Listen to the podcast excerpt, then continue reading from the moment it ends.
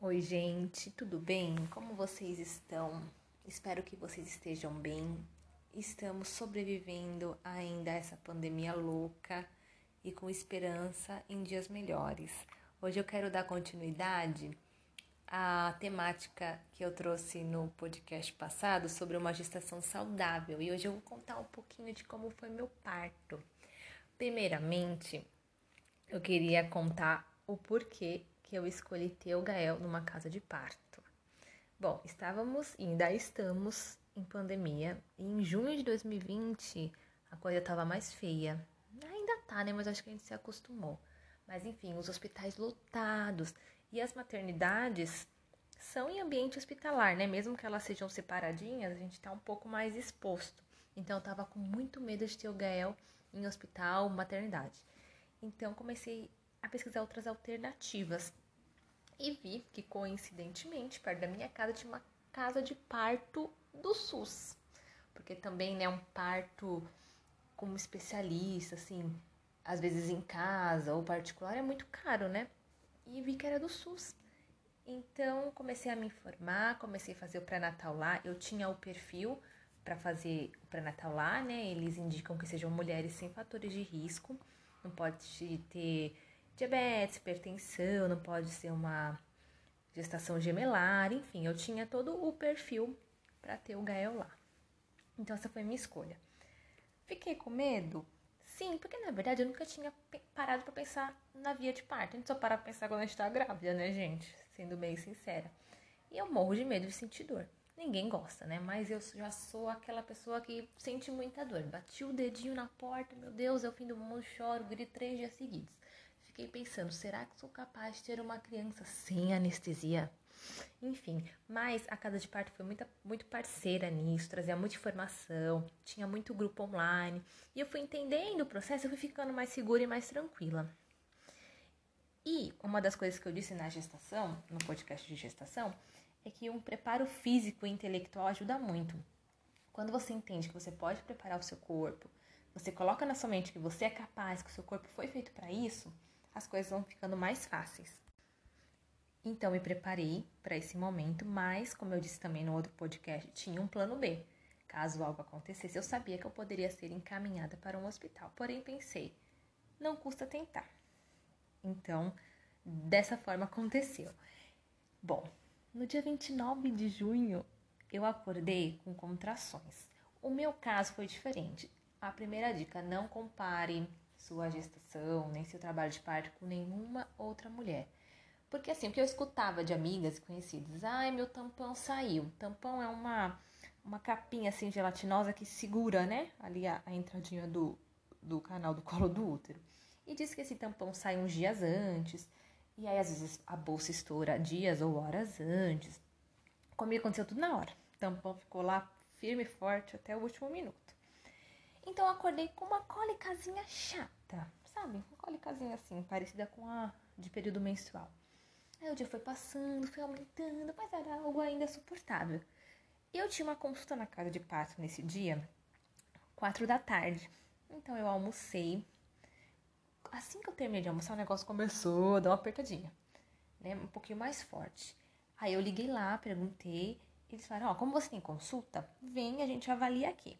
E nisso já estava andando com a malinha da maternidade, né, de tudo bonitinho, no carro. Cheguei lá, gente, já não dava mais para aguentar. O negócio aconteceu muito rápido. Na verdade, antes de eu sair, eles falaram: toma um banho quente, tenta relaxar, vê se melhora um pouco. Tomei o banho, o negócio, negócio adiantou, parece que evoluiu. Então já corri para lá. Na hora que eu fui chamada para consulta 4 horas, eu não tava sabendo nem mais como eu chamava. Gente, é engraçado, porque a perna começa a tremer, minha perna tremia que eu não conseguia controlar. Eu falei, gente, eu não vou conseguir andar não. E tremia, tremia, tremia, e vinha a contração, minha perna tremia, tremia, tremia. E nisso a consulta acabou umas quatro e meia. Eu falei assim, amada, você não vai voltar para casa, porque estou observando aqui, você já está com 5 centímetros de dilatação. E eu não tava nem imaginando isso, né? Porque também a gente vai escutando, ai a primeira gestação é um pouco mais difícil, demora mais para dilatar, as horas de trabalho de parto são mais longas, então eu já estava meio preparada com isso, que talvez eu fosse sofrer por muito tempo. E ela falou, já desce para a sala de parto porque você está com 5 centímetros. Desce, toma um banho, fica na bola. Enfim, nisso tudo, desce lá pra sala de parto, já era quase 6 horas da tarde. Tentei tomar banho, não rolou, nisso eu já tava com uma dor assim, ó. Gente, quando vem a contração, eu saía do corpo, porque é uma dor louca. Não dá para colocar a dor de contração, nem do parto em si, numa escala de dores que você já sentiu na vida. Gente, não compare essa dor, é uma dor à parte, assim, ó, que não deve ser comparada, é uma coisa doida. Enfim, meu marido sempre comigo, lá me ajudando, fazendo massagem, e a dor vindo, a dor vindo. De repente, a bolsa estourou. Gente, o barulho da bolsa estourando é idêntico à de guerrinha de bexiga. Sabe quando estoura a bexiga de água? Idêntico. Esfraga pra todo lado, foi uma bagunça. Aí a parteira falou: Thaís, deita na maca só pra gente ver como tá sua contração. Ela, menina, estou vendo a cabeça do Gael, você já está totalmente dilatada. Nisso, eu pra meu Deus, o que eu faço agora? O que, que eu faço agora? E aí meu marido do lado. Aí eu falei, o que, que eu faço? Ela falou, ó, segue seu instinto, segue seu corpo. Né? Sentir vontade de fazer força, faz. Fica na posição que você sentir à vontade. Eu tava na posição mesmo geriátrica. Geriátrica, ginecológica, gente. Não tem emoção que eu tô até errando o nome. Na posição ginecológica. E aí, foi três forças, gente. Gael saiu. Resumindo, a bolsa estourou 6 e 10 da tarde. O Gael nasceu 6 e 23 foi espontâneo. Assim, meu corpo foi, gente. Não tem dica que eu possa dar, né? A não ser as dicas que a gente faz antes na gestação. A coisa flui naturalmente. Quando eu vi a criança saiu e eu estava lá. Então, coisas importantes, né? Para falar sobre isso. Tem um plano de parto. Eu falei um pouco disso também no outro podcast. Escreva, gente, o que você tem vontade, o que é importante para você naquele momento, quem que você quer que seja lá, quer foto, não quer foto. Quer luz acesa, quer luz apagada? Como que você quer o negócio? Pode escrever, porque é tu que vai parir. Você é a protagonista, né? De trazer o seu filho ao mundo. Então escreve tudo que você quer. Uma das coisas que eu optei foi o corte tardio do cordão umbilical. O que, que é isso? A gente espera o cordão umbilical parar de pulsar para ser cortado, porque a gente acredita que essa prática é, previne várias coisas, inclusive uma anemia na primeira infância. E geralmente no hospital a criança nasce, puf, corta o cordão na hora. A gente esperou é coisa rápida, assim, de três minutinhos. Meu marido cortou o cordão, inclusive, parou de pulsar, aí foi cortado. Também optamos por dar banho no Gael só depois de umas 12 a 24 horas, porque o Vernix, aquela, aquela melequinha branca que a criança nasce, que o povo também, criança já nasce, já enfia na, na água para lavar, dar banho na criança, não tem necessidade, gente. Aquilo é limpo, né? O Vernix, ele é como se fosse um um creme assim natural que vai passando, vai protegendo a criança, ajuda em várias coisas também, não tem necessidade de sair lavando. Uma coisa importante que fizemos também foi a hora de ouro, né? A criança saiu do, do útero, você pariu, eles já colocam no seu seio para incentivar a amamentação, que é a primeira hora de vida do bebê, ali o vínculo com a mãe, o contato pele a pele.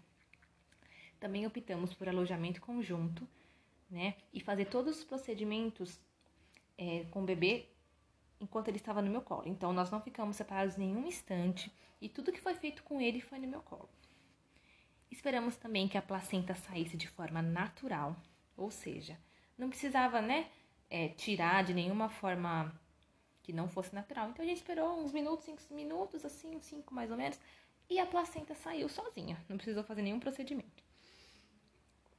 Aí a gente leva um pontinho lá embaixo, né? Depende do grau da laceração, Tive que levar dois pontinhos, mas foi tudo bem. Mas não precisou fazer o pique. O que é o pique?